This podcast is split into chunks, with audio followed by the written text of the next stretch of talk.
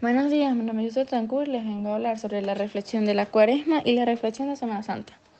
La cuaresma nos brinda un tiempo para reformarnos, transformarnos, cambiar, para prepararnos para salir de la tumba, para abrazar la resurrección. Podemos considerar que es un tiempo de perdón, reconciliación y penitencia. Para, lo que, para lograr lo que la cuaresma nos ofrece, la, la iglesia nos invita a orar.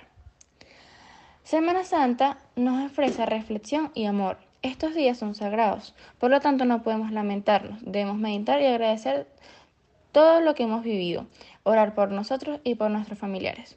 Muchas Mensaje de fe.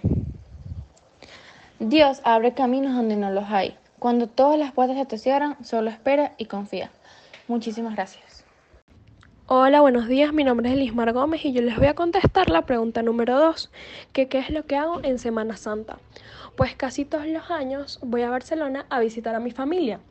Pero este año, por el tema del coronavirus, decidimos, decidimos quedarnos en la casa y casi todos los fines de semana vemos películas o mi mamá hace una comida. Solo ten fe.